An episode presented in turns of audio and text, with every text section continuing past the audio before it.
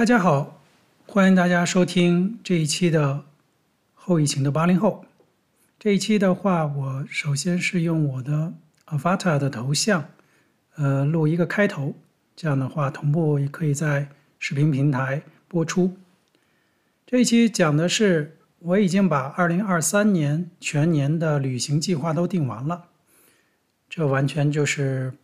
不是一个普通中国人能够做的事情，这完全是完全是德国化的一个操作，一个骚操作。这个骚操作呢，怎么说？是呃，也不是完全是跟着德国人学的，而是这种方式会让你的呃旅行通过开销、通过计划和各个方面达到最大的优化。因为我们刚刚在圣诞和新年期间，呃，完成了我们在奥地利的滑雪的旅行，这是一个非常快乐的旅行。这是我们早早在二零二二年的一月份。第一次滑呃在奥地利滑雪完之后，就立刻向酒店方订了圣诞期间的假期，这也是几乎是提前一年预定的。然后在去年的年底的时候，我把这一年，由于我儿子已经上了呃小学，作为学龄儿童的话，他的假期完全是根据学校的春假、秋假和暑假来进行，还有圣诞、新年假期。所以说，这样的假期的话，对于德国人来说的话是，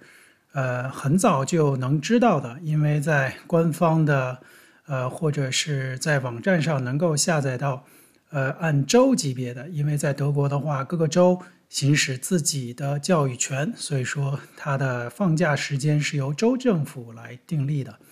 所以说在网站上很容易能够下载到北威州的这样的一个呃新的日历。这样的话，你早早就知道这一全年的就是公共假期以及学校假期的时间，然后也便于家庭早早的安排假期旅行。我们已经呃把今年的那个二零二三年的春假的旅行，然后以及还有就是圣诞旅行都订完了。同时呢，呃，随着国内的呃防疫的政策的放松。啊，我这今年也安排了我的呃妻子和儿子回国的旅行。呃，毕竟来说，现在的机票还非常非常的贵。然后，嗯，所以说他们就可以在暑假回国。这样的话，全年的一个呃旅行，包括呃呃那个计划都订立完之后。呃，差不多也可以在我工作的那个日历上同步起来，这样的话也同步呃通知到嗯雇主，这样的话好安排。呃，雇佣方对于雇员知晓他全年的一个呃旅行计划，这其实在呃德国来讲是是司空呃司空见惯的，但是呢。当二零一六年刚来德国的时候，其实我看到，呃，我的同事早早就这样的会把自己的假期直接定下来，然后当时还觉得不可思议，因为当时完全是按照国内的呃习惯来，呃，因为尤其是一年的呃年假也比较少的情况下，因为在德国的话年假年假就相对就就比较多了，然后呢。呃，当时也不知道该怎么定，只是说大家呃看起来大家都暑假放假的时候，因为我儿子当时不是学龄还比较小的情况下，其实放假还是蛮自由的。但是现在慢慢的也融入到这样的一个呃放假按照孩子的学龄呃儿童的放假时间安排，呃相对来说就是比较随大流了。嗯，但是呃大家也知道这样的话。德国的这样按照假期来旅行，呃，是一个传统。同时，这个酒店行业或者是这个旅旅行社也推出了不同的套餐。当然了，就是在这样的假期的情况下，要其呃其实比呃平时要贵一些。但是这也是为了配合这个学校放假和学龄儿童放假的时间，所以说相对来说，这是也算是比较合理的一个习俗。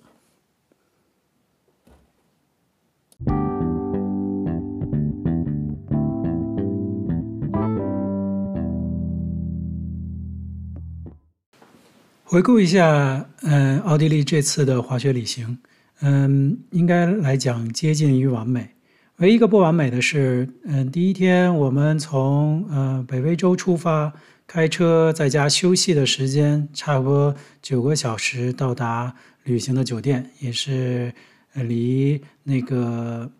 呃奥地利的因斯布鲁克比较近的一个小地方的一个家庭式的四星级酒店。嗯，那个时候我突然发现，嗯，我早早装好的我和儿子两个滑雪板的那个车架。的那个钥匙，那个包完全没有带，嗯，当时就觉得非常非常沮丧，因为毕竟来说，呃，开了那么长时间的路，而且加上这样的一个呃滑雪架在车顶上，其实增加了很多风阻，而最高时速也不能超过一百三十公里，然后全程这么慢慢的到达目的地，却发现钥匙没有带，当时觉得。嗯，酒店入住完之后啊，心情啊还是受一些波动。但是当时，嗯，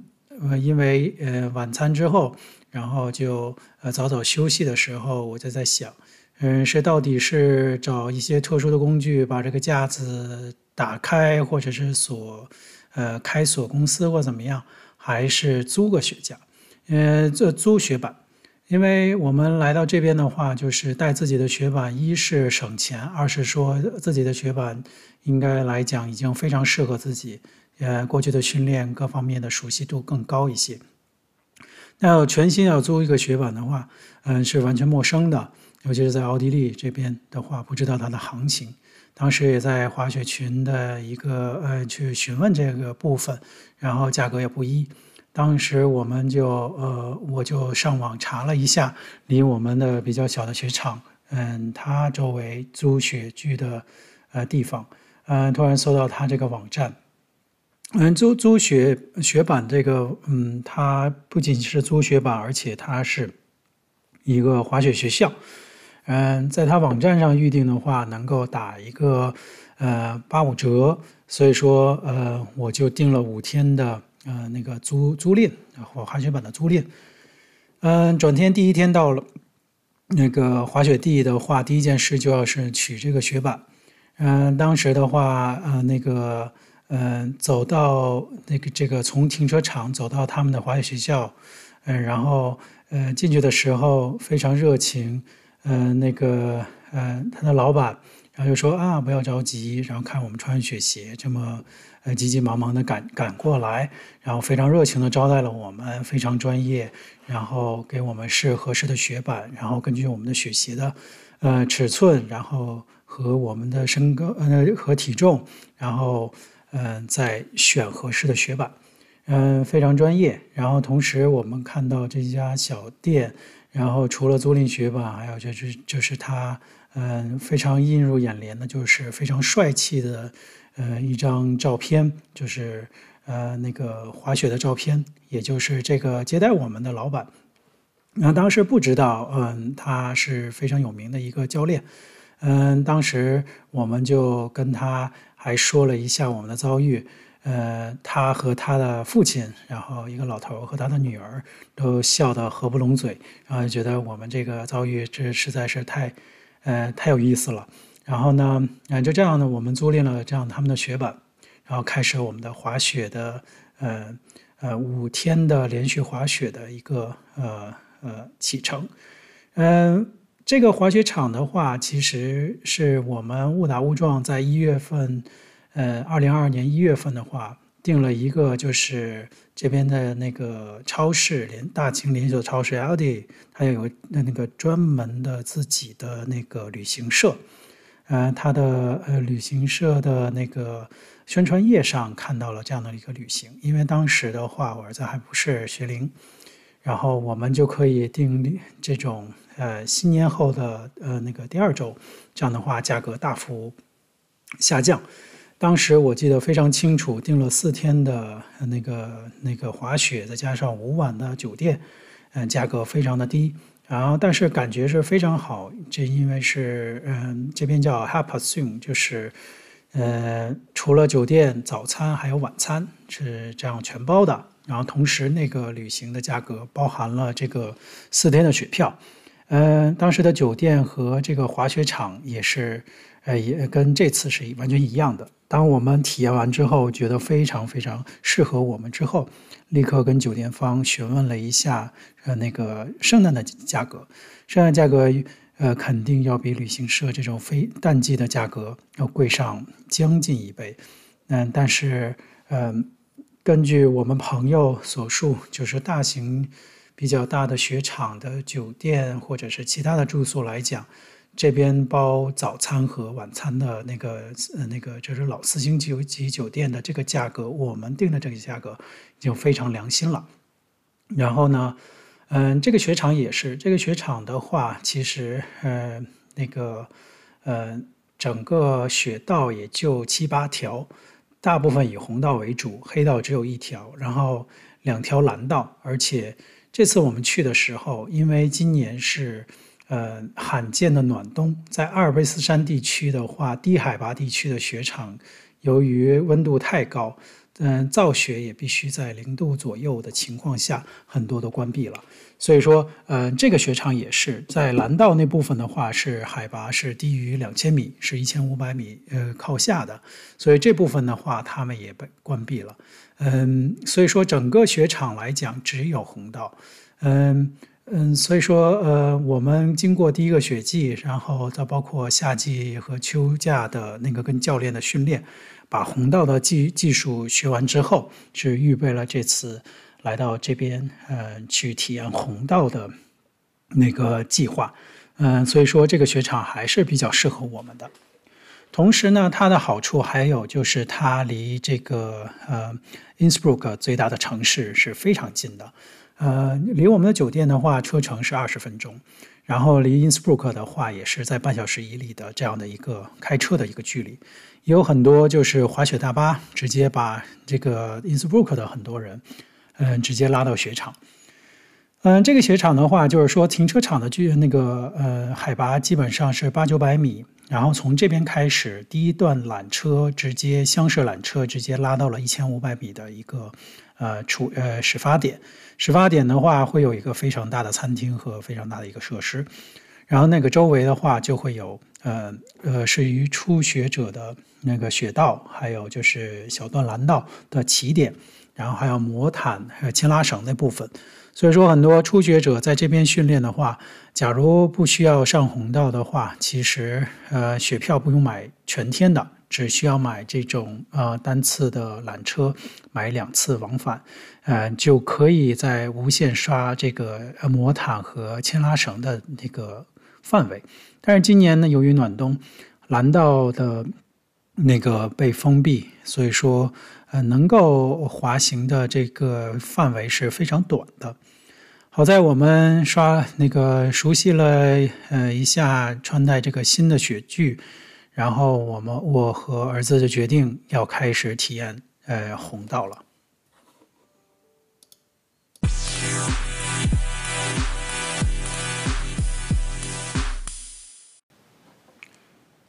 从一千五百米这个出发点。然后再往山上走的话是，嗯、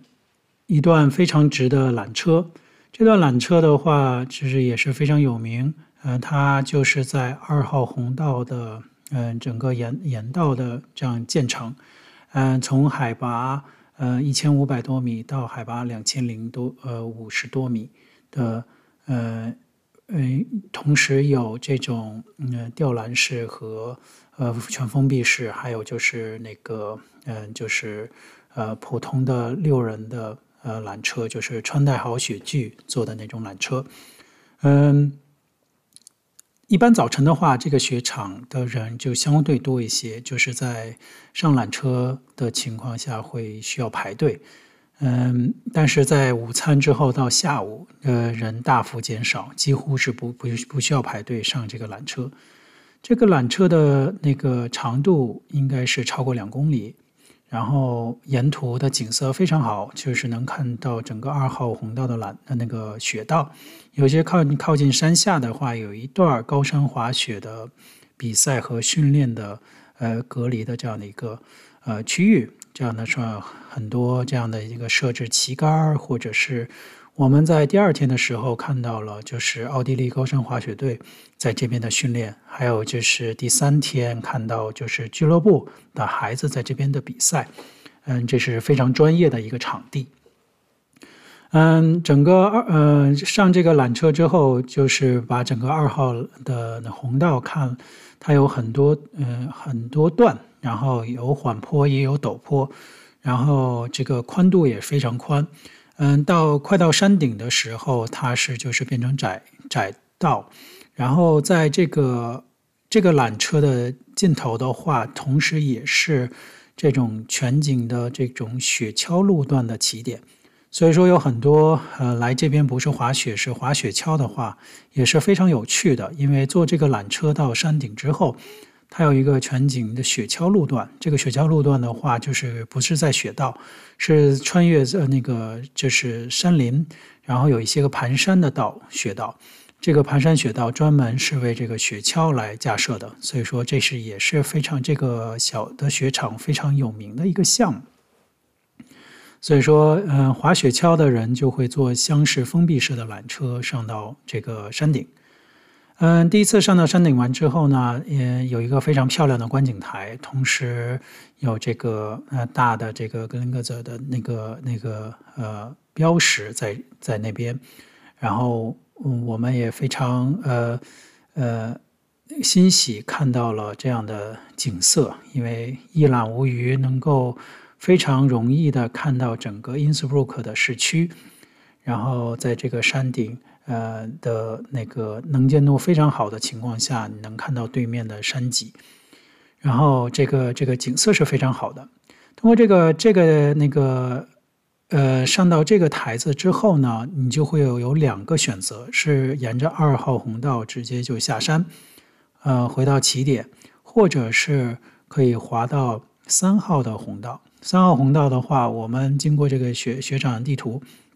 它直接就会。拉到这种呃另一个缆车的起点，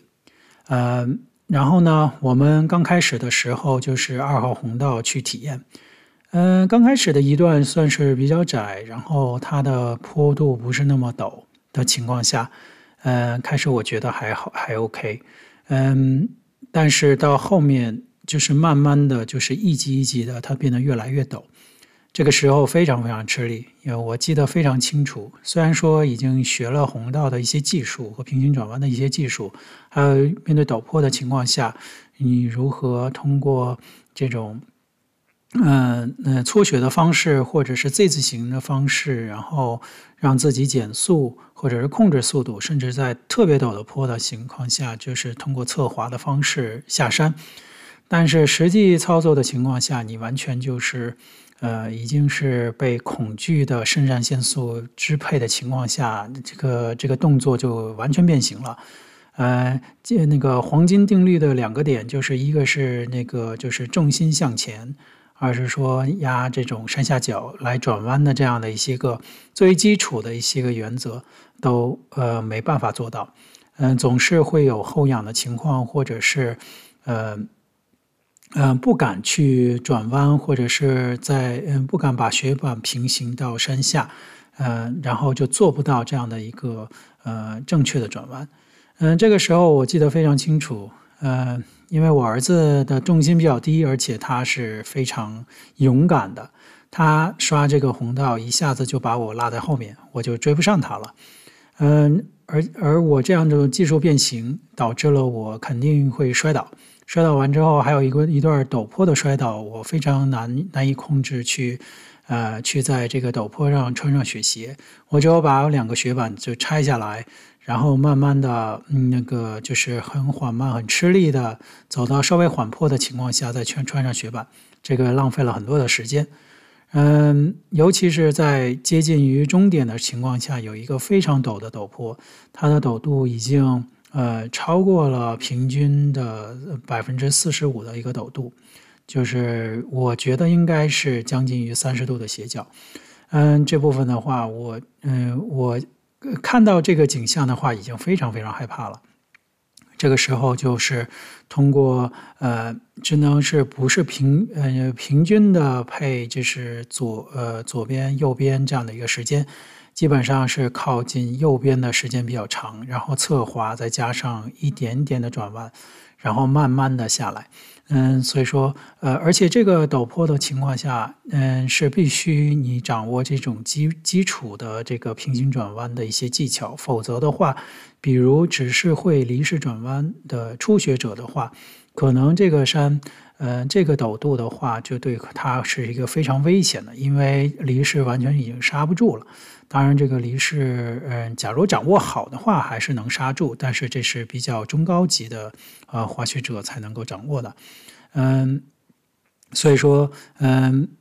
当时我的想法就是，无论如何要保证安全，不能失控，不能就是任由它加速。所以说，我的比较保险的一个方式啊，呃，后来。呃，回想起来还是非常正确的。在保保证安全的情况下，我慢慢的那个就能够把这个陡坡给滑下来。第一次滑下来完之后呢，那个跟我儿子和我太太那个见面之后，然后我就是全身那个已经被汗是那个浸透了，感觉非常非常的呃紧张、恐惧，然后占据的这样的一个一个体验。但是呢，嗯。毕竟来说，安全的滑下了呃二号的红道，确实，呃，给自己内心嗯、呃、是有一个恐惧战胜兴奋，但是同时又想去尝试的一个感觉，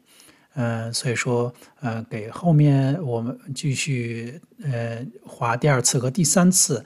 呃有了一个比较好的开端。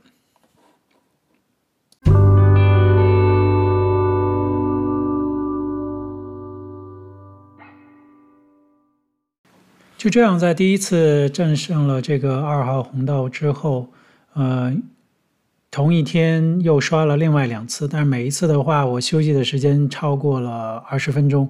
然后在整个划二号红道的情况下，因为二号红道，嗯、差不多的距离，啊、估算一下应该接近三公里。嗯，在每一小段的情况下，我中间会休息几次，嗯，但是后面的休息的间隔会越来越短。嗯，这是第一第一天。当第二天嗯完成了，就是差不多加上第一天六次滑红道二号红道之后，嗯，就在第七次的时候，突然一个就是感觉就是捅破窗户纸的一些个小小的突破，就是感受到嗯。我终于能够控制、完全掌控这个节奏了，就是我想是怎么转弯就是怎么转弯，然后嗯，给我的感觉就是说我克服了这个恐惧之后，我的技术动作终于能够做出来了。嗯，正常的去转弯和做平行转弯的这样一些个动作，当然的动作来讲还是一些不标准，尤其在陡坡的情况下，但是已经比以前好很多。那以前是接近于失控和就是为了保住这种不失控的状态，其实完全是变形的一个状态。当时那种不呃不呃不正确的姿势，甚至让自己腰很疼，然后呃滑一小段就要休息一下。当我的技术动作完全的变成一个呃变正确的情况下，其实就这个腰痛的状况就大大缓解了。同时给自己了一个非常原始、非常一个有效的方法，就是说，呃，在喊一的情况下就是往左转，喊二的情况下往右转。这样的话，我嗯、就是完全就是呃通过这种自己掌握这种节奏，呃。也自己感悟了一下，因为每一次转弯的情况下，你在两个板，呃，同呃呃朝下山下，这个时候你是全身要站直的。这种站直的情况下，我就把自己想象成为，OK，我要做一个下一个减速和转弯的情况下，就跟我开车开手动挡的感觉一样。虽然说很久没开手动挡，就是我这个时候站直，就是在踩离合。踩离合之后，才能做一下这样的一个刹车或者下一步的动作去转弯。嗯，这这样的一个感觉出来之后，呃，每一个转弯就会变得非常非常的有掌控性。嗯，这个第七次下来之后，我非常兴奋的呃分享给家人，觉得我我终于能够掌握这奥地利的红道了。这边的红道确实刚开始让我非常非常恐惧，让我没办法做出任何动作。到现在，我克服了这个恐惧之后，呃，就可以正式的说，我嗯，慢慢的掌掌握了这边滑红道的感觉。这样的话，第三天早晨，我跟儿子商量了一下，是不是呃那个二号红道已经滑了很多次，我们可以探索一下其他的红道。这样的话，我们在第一段缆车上了两千米之后，而不是按照沿着二号下来，而是去到了三号红道，就是一个完全陌生的红道。刚开始没有什么特殊，然后陡度也 OK，然后就是有一些转弯，然后再到了那个再往下走的话，越来越陡。尤其在一个个坡的时候，这个时候我因为这个时候我儿子就不能离我太远了，就冲下像二号红道这么宽，直接到终点就能见到我太太的情况下，嗯，他就是始终跟着我，所以说，嗯，在到这个最大的陡坡的情况下，他也停下来，他觉得爸爸我是没办法下去的，因为这个太陡了。然后我们看这个确实太陡了，但是好处是它的不是很高。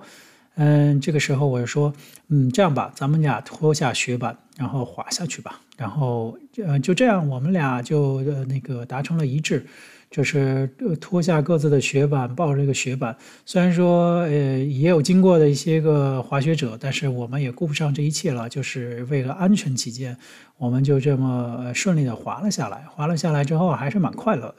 嗯。这个时候，我们就滑到了山下。滑到山下的时候，也有一个一段陡坡，就是跟那个二号红道最后的陡坡的陡度差不多。所以说，嗯，但是这个时候，我感觉也是新的雪道给我带来的恐惧也占据了我，也让我呃难以那个做一些个正确的动作的情况下，确实让我呃那个就是在滑三号的话是非常吃力。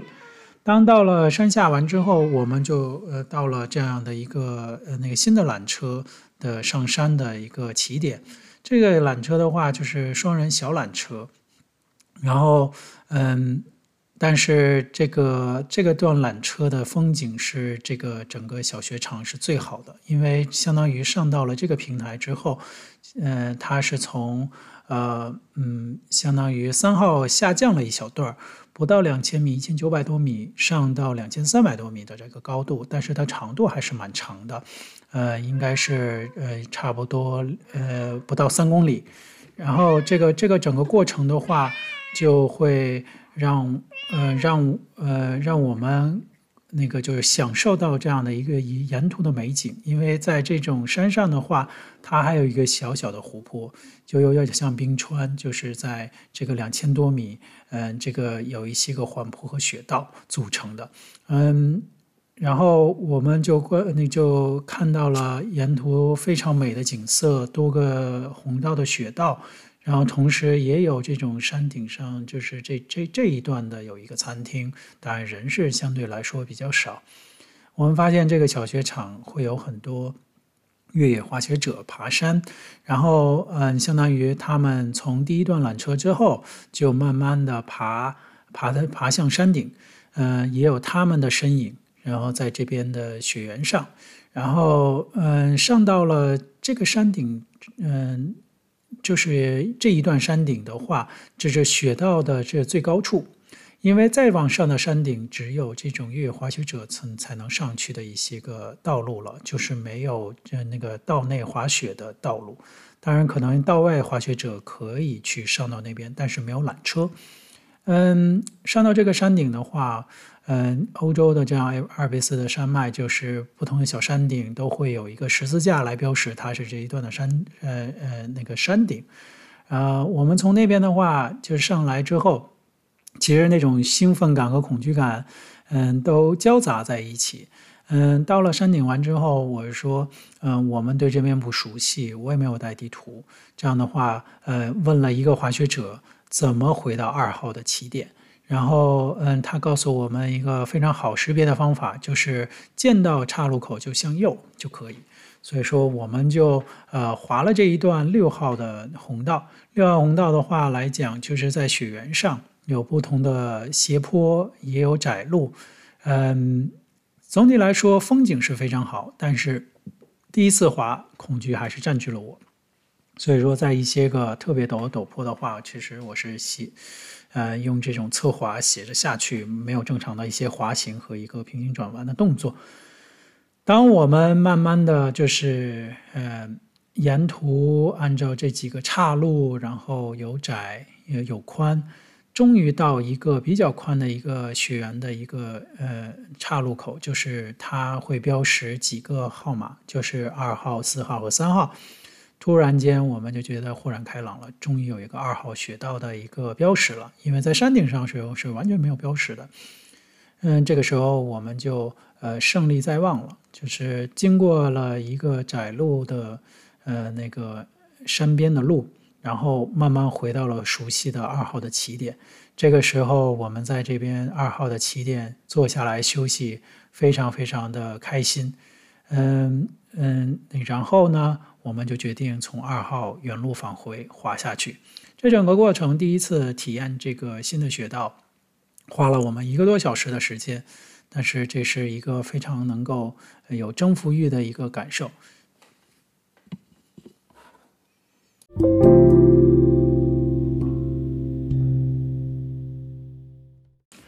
接下来的两天就是让我们呃更加享受的体验了整个雪场的红道。然后我们反复刷了这样的二号、三号和六号红道，然后让我们有一个非常新鲜和好的体验。同时有一那个在第四天上山的情况下，我们遇到了租给我们雪板那个老板，也是他的滑雪教练。然后在山上我们交流了一下，然后他马上就要带着孩子们上一个团课。嗯，然后他们说在山上也看到看到过我们。然后觉得他非常非常的好，然后这次也觉得，要不是因为这次那个钥匙呃那个没有带的情况下，我们也不可能租雪板，也不可能认识到这样的教练。同时让我觉得，OK，下一个雪季的话，我可以，因为我没办法来追上我儿子的速度了，所以说，假如为了我儿子的提高和他的安全的话，我觉得找他这个教练，呃，带我儿子滑几天也是一个非常好的选择。这是我们初步的想法。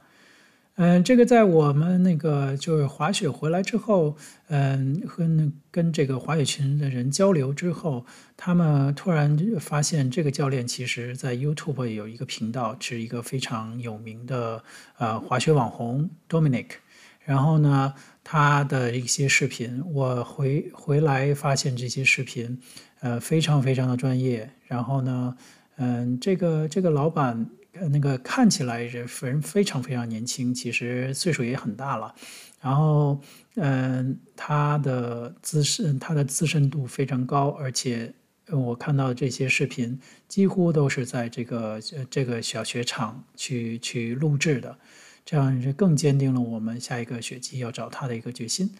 嗯。整个这个滑雪场对给我们的体验非常非常的好，而且它的价格比起大雪场确实便宜很多。尤其是我们这一次安排的非常非常的好，是我们这个五天选择都是那个非周周末的时间，就是在周一到周五，所以说我们拿到的雪票价格是最低的。这个五天的价格，大人和孩子加起来的价格，呃，也是。嗯，整个在奥地利滑雪这个，呃，那个算是非常非常低的一个价格。嗯，同时我太太不滑雪，但是她要上到第一第一个餐厅的话，需要就是每天有两次往返，所以说单独给她买就是单次的呃缆车票就可以。嗯，这样我而且这次滑雪的体验让我们嗯战胜了红道完之后呢，但是我同同时也发现了自己的爱好和偏向。有一点点转移到这些个啊、那个越野滑滑雪滑呃滑雪者，他们从山下慢慢走走向山的这样的一个过程。因为我也认识到一些校友，就是在呃瑞典嗯、做这项运动，然后他说这个运动的最大摄氧量其实要超过跑步和骑车的，是最大摄氧量的一个有氧运动。然后这个而且是一个全身运动。嗯，同时看了一些视频之后，我觉得非那个非常对此非常着迷，所以说，希望下一个雪季我能够体验到是能够租到这样的一个特殊的越野滑雪的雪具和雪鞋，然后我可以单独上山，同时我可以找这样特别网红教练带着我儿子去滑，呃，滑呃滑几天，我体验这样的几天的这样的越野滑雪的一个感受。因为我看到就是在山顶上的一个非常美的景色，这些越野滑雪者慢慢的，呃呃成双或者单独就这么爬山爬上山，呃感感受是非常非常好的。同时我也是一个马拉松跑者，其实这个越野滑雪这样运动的话，其实对于冬季的那个马拉松训练，其实也间接是有益的。呃，我突然觉得，我对于高山滑雪，尤其是这种呃速降啊，或者是卡宾啊，或者是这个呃追求这种姿势的正确，或是速度和各各这个方面的话，偏向于这种无氧运动的话，其实兴趣没有那么大。但是这一次的滑雪，让我们呃要让我能够找找准哎那个未来的兴趣所在。也是非常好的，但同时呢，我儿子也非常享受他这种高高山滑雪。但是同时呢，他并不是痴太于痴迷，但是他是非常享受、非常乐于这个在滑雪季享受这样滑雪的一个旅行旅行呃旅程。呃，同时这个小雪场非常适合我们这个中阶的滑雪者。嗯、呃，因为大的雪场的话。呃，它由于太大了，所以说，假如呃，它的好处就是说，给你不同的新鲜感，它的景色更好，你的那个范围更更加广。嗯、但是跟我奥地利同事交流，就是这个必须是有一些个高阶的水平，有一些经验，他才能够。嗯，不至于迷路，或者是在不同雪道情况下还是能够掌控的。比如说一个呃，假如你迷路的情况下，假如一个缆车拉到你一个地方只有黑道的情况下，只有你有你你只能滑红道，那对于你来说是一个非常危险的一个事情。而且这个呃大型雪场的一般的价格是非常高，而且同时，嗯，它的住宿、它的停车都是一个大问题。所以说，我们考虑了一下，未来的一两年，还是以这个小雪场，呃，更加适合我们。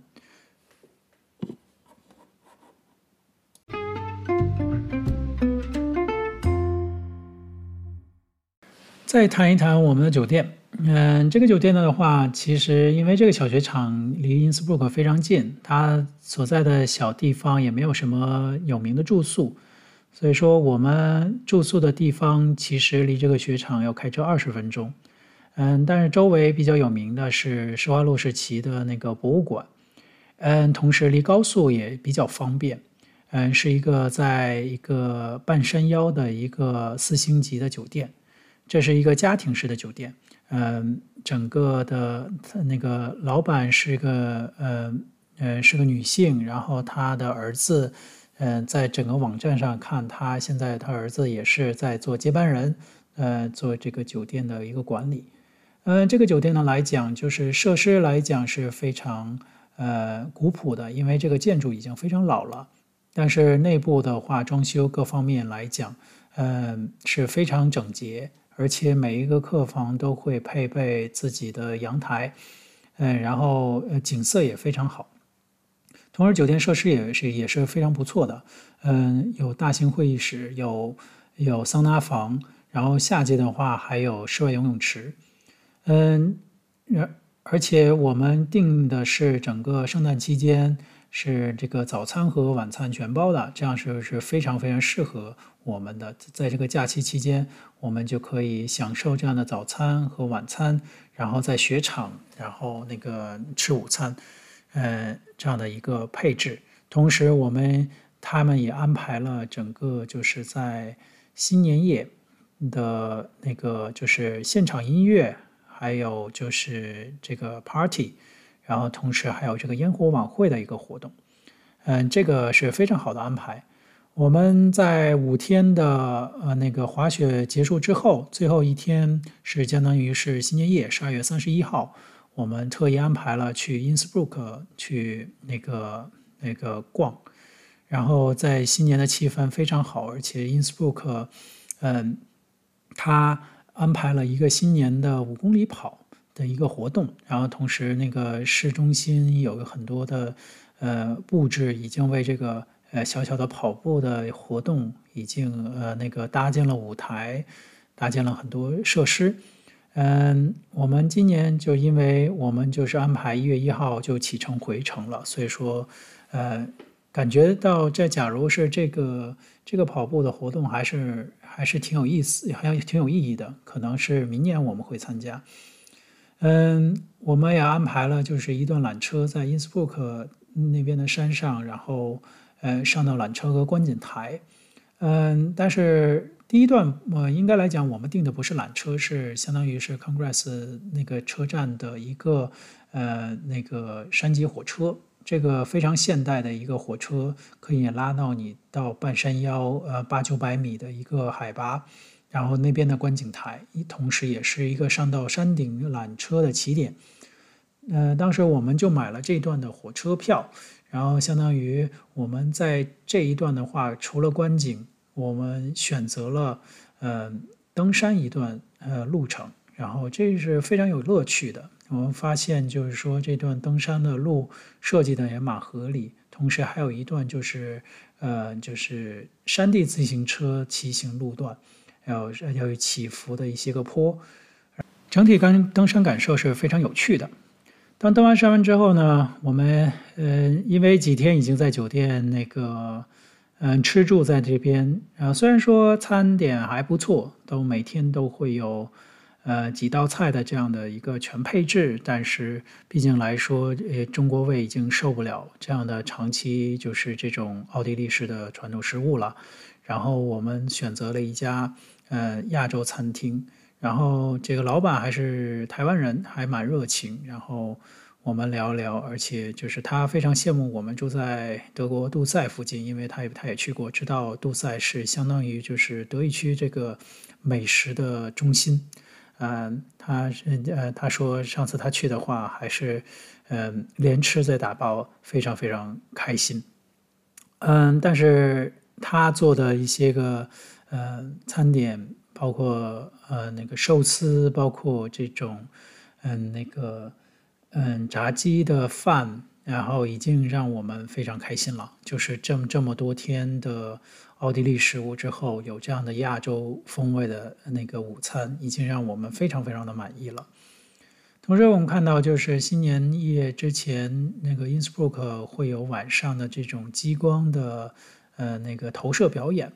嗯，但是由于我们呃不想那个太晚回酒店，因为因为那边的停车也是蛮紧张的，所以说就是没有等到这个这个激光的晚晚会开始的时间。呃，就回到酒店了。同时，这个酒店那个对我吸引，就是我完完整的体验了好多天的桑拿。就每次滑雪完之后，嗯呃，那个的唯那个第一个活动，对于我来说就是体验这个桑拿。嗯，整个的这个那个德语区的桑拿，可能呃超出大家的想象，就是。嗯，他进到桑拿房之后，呃，你是不能够穿任何衣服的，你你而且是男女混浴的这种方式，然后但是你必须有一个浴巾，嗯，然后就是你坐在浴巾上，然后这就进到桑拿房，嗯，所以说，嗯，但但是总体来说，这个是一个非常放松，尤其是一天的滑雪，然后呃，驱驱散这个疲劳。让呃让身体的血液循环一个最好的方式，这个也是这个酒店的一个加分项。总体来讲，这个整个的旅行对于我们来说是非常非常的呃快乐，让我们呃有一个极大的放松。同时，这个滑雪让我们战胜这些个困难。呃，考虑到这个我们从这个滑雪的初级到能够刷奥地利的红道。呃，两年的时间，呃，这些进步让我们也觉得非常的欣喜。嗯、期待下一次的滑雪旅行，也期待一整年二零二三年的一系列的旅行。这也是嗯，人在欧洲，呃，所以说这是平时呃那个就是繁忙的工作之外，呃，最值得期待的事情。感谢大家的收听，我们下次见。